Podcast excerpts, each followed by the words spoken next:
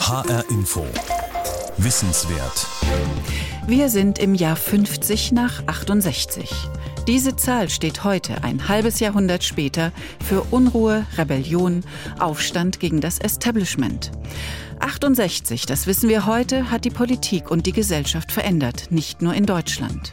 In H-Info Wissenswert geht es heute um den Sound der Revolte. Klaus Walter erzählt uns dieses Jahr aus der Perspektive der Popkultur. Wie spiegeln Film und Musik 1968? Mein Name ist Heike Liesmann. Kein schöner Land zu dieser Zeit. Während der deutsche Schlager mit Heino und Heinche heimatversessen und weltvergessen tönt, geht der neue deutsche Film schon zur Sache Schätzchen. Aber was genau passierte vor 50 Jahren? Allein im April des Jahres 1968 gibt es drei Ereignisse zu verarbeiten. Der Mord an Martin Luther King, der Mordversuch an Rudi Dutschke, der Kaufhausbrand in Frankfurt. Ein aufgeladenes, ein hitziges Jahr, in das Klaus Walter uns jetzt zurückversetzt.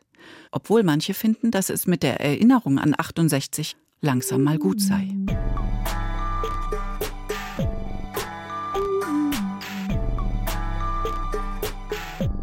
Ihr lieben 68er, ihr lieben 68er, ihr lieben 68er, danke für alles. Ihr dürft gehen. Die 68er dürfen gehen. Das singt der Kölner Autor Peter Licht schon 2001. Sind wir 50 Jahre nach 68 in der Konterrevolution angekommen? Im neokonservativen Anti-68? Österreichs Innenminister heißt Herbert Kickel. Er kommt von der Freiheitlichen Partei Österreichs.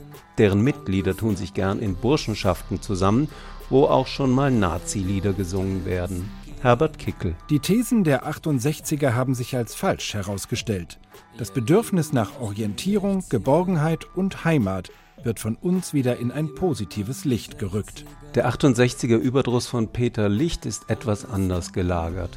Er spricht für die Nachgeborenen, die genug haben von den ewigen Heldengeschichten der 68er, von ihrem Marsch durch die Institutionen zum Beispiel. Auf diesem Marsch haben es viele 68er weit gebracht. Sie wurden Bürgermeister, Minister und Präsidenten.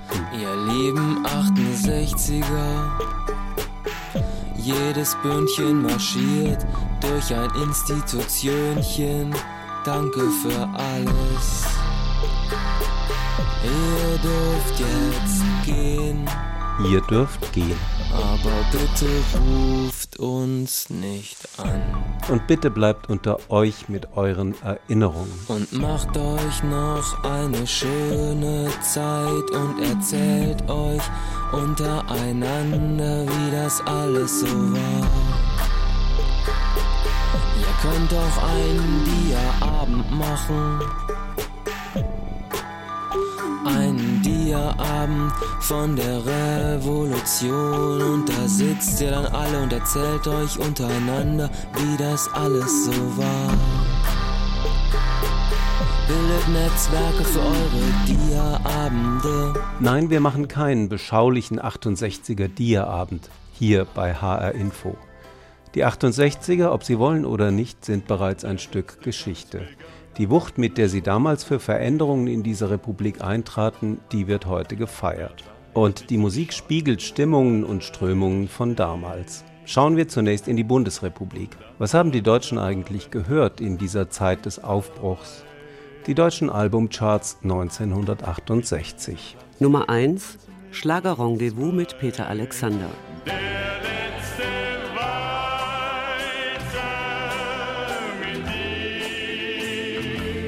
Nummer 2 Peter Alexander serviert Spezialitäten aus Böhmen, Ungarn, Österreich. Wie Böhmen noch bei Österreich war vor 50 Jahren. Nummer 3 Dr. Chivago, Soundtrack von Maurice Jarre.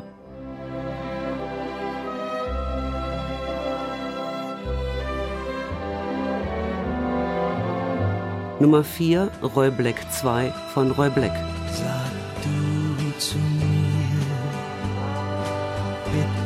Sag du zu mir.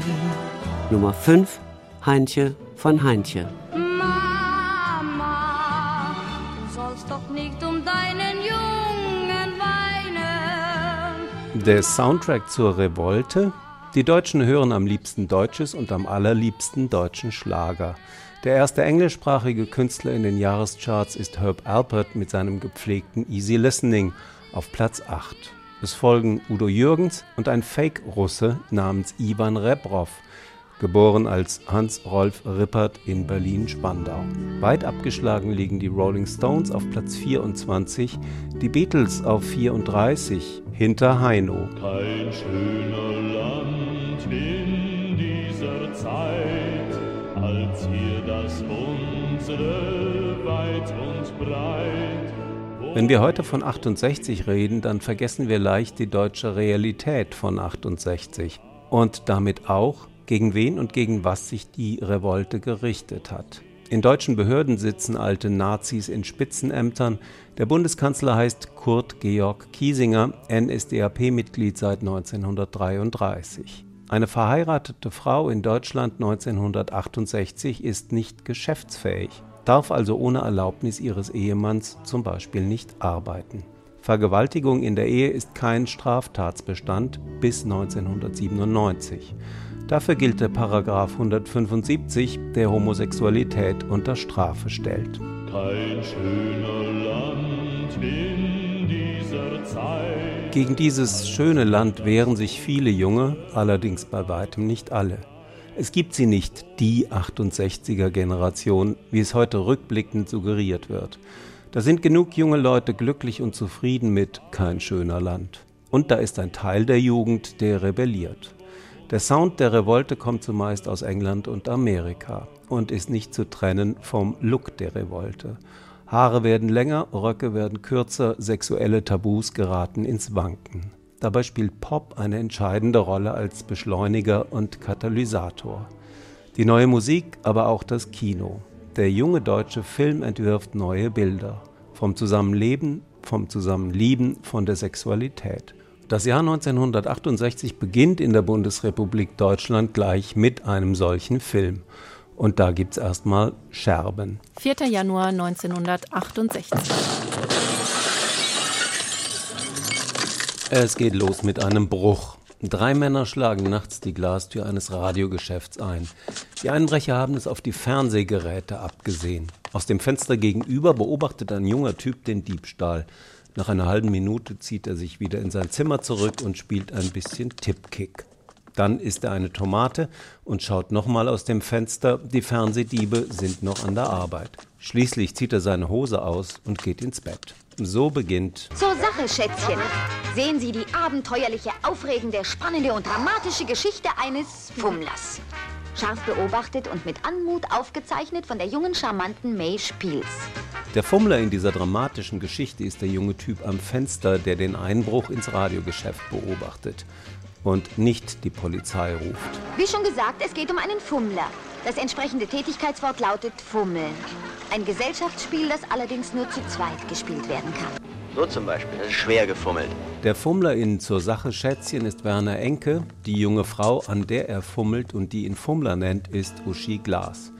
Die Begriffe Fummeln und Fummler sind neu im Wortschatz der Deutschen 1968. Durch den Film Zur Sache Schätzchen geht die Fummelei in die Umgangssprache ein. Es ist ein ganz spezieller Film, den die junge Regisseurin May Spills da in München dreht, zwischen Schwabinger Bohem und bajuwarischem Brauchtum. In der Hauptrolle ist Uschi Glas zu sehen, bis dahin nur aus Winnetou-Filmen bekannt.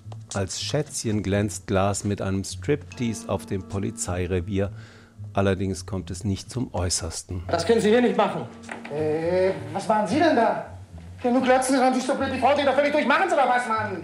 Ziehen Sie sofort gleich wieder an. Zur Sache Schätzchen wird einer der ersten großen Erfolge des sogenannten jungen deutschen Films und wirkt nach, popkulturell wie geschlechterpolitisch. Das liegt allerdings weniger an Uschi Glas. Ihr Partner Werner Enke verkörpert einen neuen Typus Mann. Enke ist kein Rebell im eigentlichen Sinn, kein Outlaw, auch nicht das, was später als Softie bezeichnet werden sollte.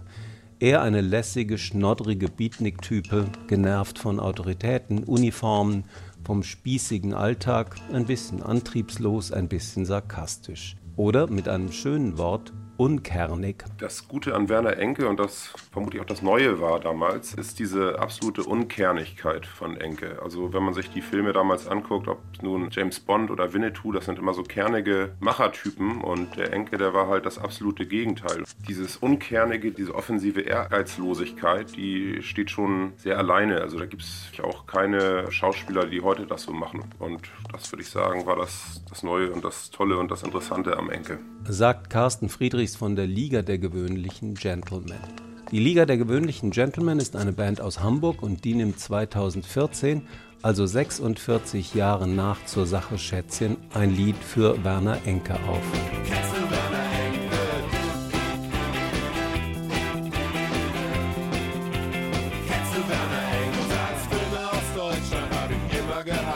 Kennst du Werner Enke, die Liga der gewöhnlichen Gentlemen? Heute kennt kaum noch einer Werner Enke, im April wird er 77. Umso erstaunlicher, dass ihm eine relativ junge Band so ein Lied widmet und in einem Video alte Filmaufnahmen von Enke verwendet. Carsten Friedrichs von der Liga der gewöhnlichen Gentlemen über sein Enke-Erweckungserlebnis nicht fummeln, Liebling. Das Lustige an Werner Enke ist seine Sprache, das sind seine Sprüche, was er sagt und wie er das sagt. Und dass er sich in seinen Filmen eigentlich über alles lustig macht. Er macht sich über die Spießer lustig, er macht sich über die Gegenkultur lustig. In Nicht Fummel Liebling macht er sich über die RAF lustig und das gefällt mir sehr gut. Das ist eigentlich Punk vor Punk, sich über alles und jeden lustig machen. Das Punk vor Punk macht ihn attraktiv für heutige Nachpunks. Und zur Sache, Schätzchen, bereichert die deutsche Umgangssprache. Wenn Sie so gucken, sehen Sie aus wie ein Hühnchen. Haben Sie mal einen Spiegel da? Hier. Es wird böse enden. Es wird böse enden. Eine von diesen Redewendungen, die 1968 den Weg finden von der Leinwand in den Alltag. Genauso wie das Fummeln, der Fummler oder auch die Dumpfbacke. 13. Januar 1968. Hello, I'm Johnny Cash.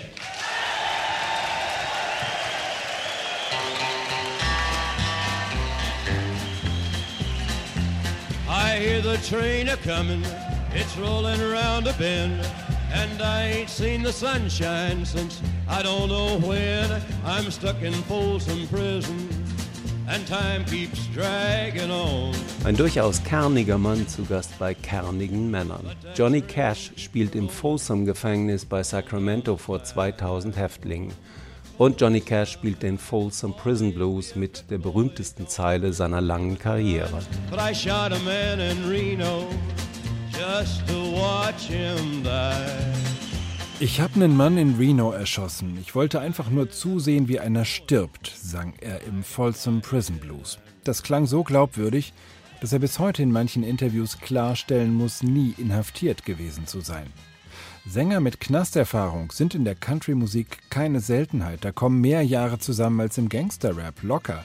Aber Cash hat insgesamt nur ein paar Tage in Zellen verbracht. Einmal ist er eingefahren für ein Delikt, das sich deine Frau von dir wünschen würde. Nachts in einer öffentlichen Anlage Blumen gepflückt. Das schrieb der Schriftsteller und Cash-Biograf Franz Dobler. Johnny Cashs Auftritt im Knast wird mitgeschnitten, die Gefängnisalben Live at Folsom Prison von 1968 und Live at San Quentin ein Jahr später machen Cash zum Superstar. Und sie sind Gründungsdokumente des sogenannten Outlaw Country. In seiner Biografie schreibt Johnny Cash: Ich habe es schon immer als eine Ironie empfunden, dass ausgerechnet ein Gefängniskonzert, bei dem sich zwischen den Häftlingen und mir eine Beziehung entwickelt wie unter verbündeten Rebellen, Außenseitern und Schurken, meinen Marktwert so steigen ließ. Später wird Johnny Cash einer der ganz wenigen Country-Sänger sein, der sich gegen den Krieg der USA in Vietnam ausspricht. 27. Januar 1968. Sitting in the morning sun, I'll be sitting when the evening comes, watching the ships roll in, and then I'll watch them roll away again. Yeah, I'm sitting on the dock of the bay, watching the tide roll away. Otis Redding Sitting on the Dock of the Bay. Die Single wird veröffentlicht sechs Wochen nach dem Tod des Soul-Sängers bei einem Flugzeugabsturz. Posthum gewinnt er einen Grammy für die Platte des Jahres. Das Lied erzählt von einem jungen Mann, der in der Bucht von San Francisco den Wellen hinterher schaut und darauf wartet, dass sich etwas Positives tut in seinem Leben. Atmosphärisch spiegelt die melancholische Stimmung des Songs auch die Gemütslage vor allem vieler schwarzer Amerikaner, die ihre Angehörigen im Vietnamkrieg verloren haben oder um sie fürchten. 4. April 1968. Um 18.01 Uhr wird Martin Luther King in Memphis, Tennessee auf dem Balkon des Lorraine Motels von dem mehrfach vorbestraften Rassisten James Earl Ray erschossen.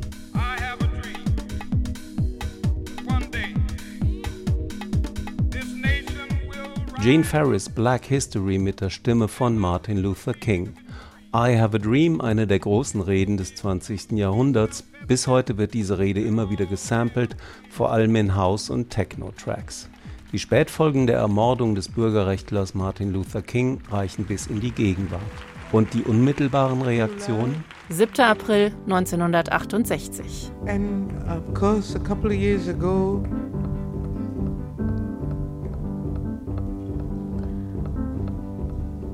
four little girls were killed Alabama.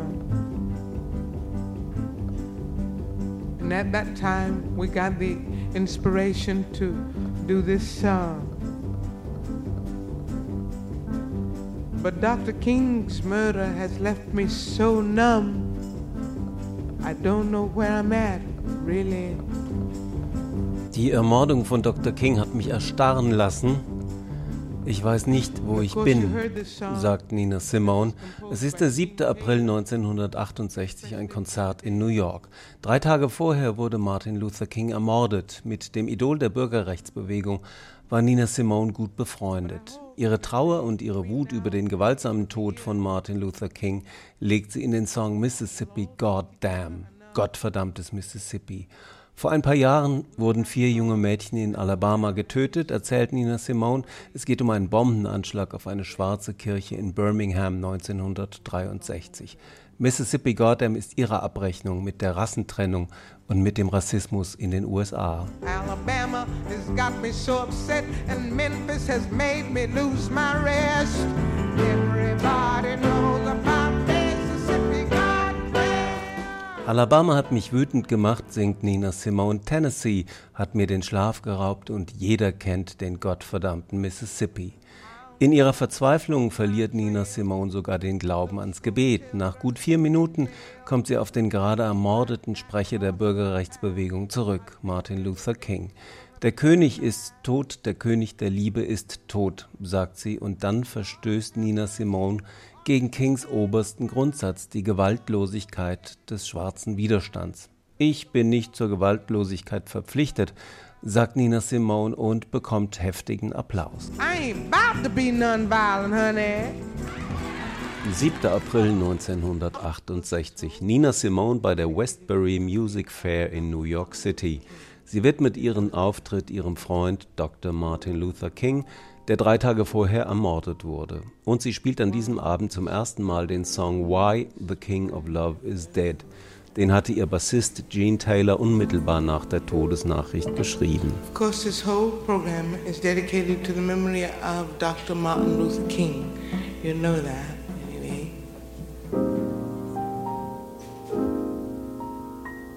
Once upon this planet Earth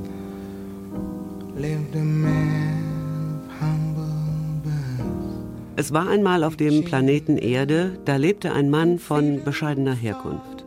Er predigte Liebe und Freiheit für seine Mitmenschen. Er träumte von dem Tag, an dem Friede sei auf Erden. Und er trug die Botschaft hinaus ins Land, mit der Bibel an seiner Seite. Schwer zu glauben, dass dieser große Mann tot ist.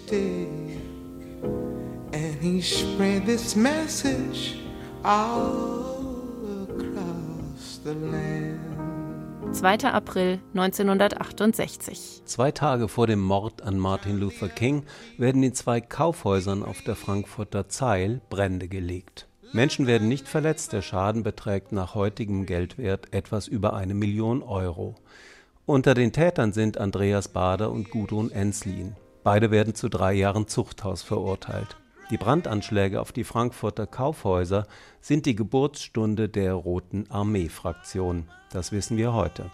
Damals im April 68 weiß zunächst niemand, wer oder was dahinter steckt. Ein Brandanschlag auf einen Konsumtempel, bei dem keine Menschen zu Schaden kommen, das stößt bei gar nicht so wenigen auf Verständnis. Anfang der 70er sympathisiert etwa ein Viertel der jungen Deutschen mit der RAF.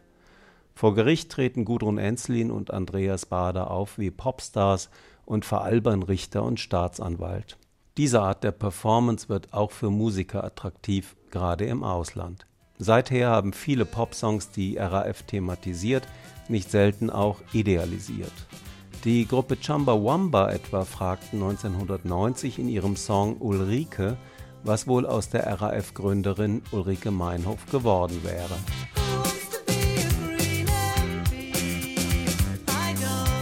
Wer will schon für die Grünen im Parlament sitzen? Fragen Chumbawamba. Schließlich haben viele linke Aktivisten zwei Jahrzehnte nach 68 genau das geschafft.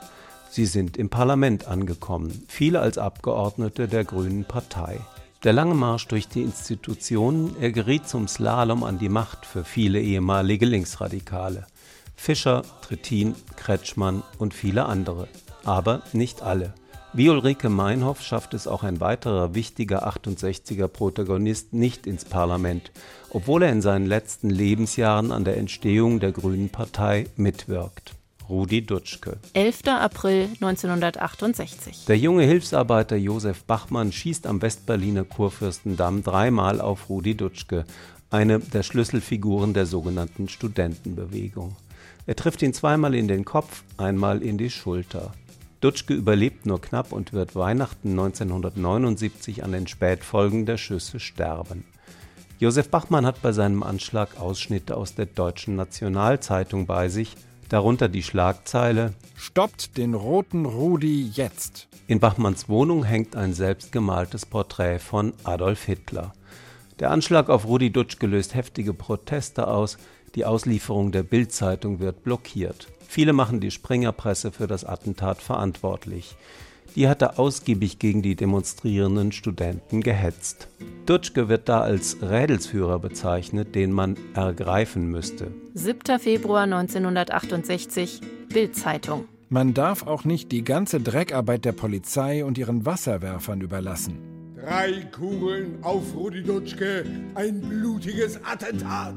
Wir haben genau gesehen, wer da geschossen hat. So reagiert Wolf Biermann auf den Anschlag, damals noch in Ostberlin. Die Kugel Nummer 1 kam aus Springers Zeitungswald. 24. Februar 1970. Josef Bachmann, der Dutschke-Attentäter, nimmt sich im Gefängnis das Leben. Er war wegen versuchten Mordes zu sieben Jahren Haft verurteilt worden. Dutschke hatte Josef Bachmann per Brief kontaktiert und versucht, ihn zum Sozialismus zu bekehren. Nach Bachmanns Suizid bedauert Dutschke, ihm nicht öfter geschrieben zu haben. Der Kampf für die Befreiung hat gerade erst begonnen. Leider kann Bachmann daran nun nicht mehr teilnehmen. Dutschke schrieb mir einen Brief. Er schrieb mir, du wirst frei sein. Dieser Dutschke muss verrückt sein. 1993 schlüpft der Hamburger Sänger Bernd Begemann in die Rolle von Josef Bachmann.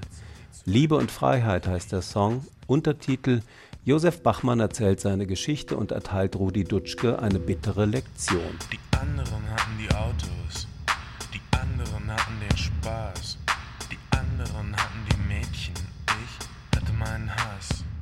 Bei Bernd Begemann erinnert der Attentäter Bachmann an die hassgetriebenen Wutbürger und Amokläufer unserer Gegenwart. Diejenigen, die sich vernachlässigt und abgehängt fühlen, die endlich auch mal ihren Namen in der Zeitung lesen wollen. Auch das ist ein spätes Echo von 68. Josef Bachmann ist mein Name und ich kann beschwören, als ich wegging, sagte ich, ihr werdet von mir hören. Klaus Walter über den Sound von 68. Das war H-Info Wissenswert mit einem Rückblick auf das, was allein von Januar bis April passierte. Das rebellische Jahr 68 wird im April großes Thema hier in H-Info sein. Dann fragen wir zum Beispiel, warum brauchen wir Rebellen? Und auch Klaus Walter wird seine Pop-Stories weitererzählen. H-Info Wissenswert finden Sie auf hinforadio.de oder auf Wissen Plus, der Bildungsplattform des Hessischen Rundfunks. Mein Name ist Heike Liesmann.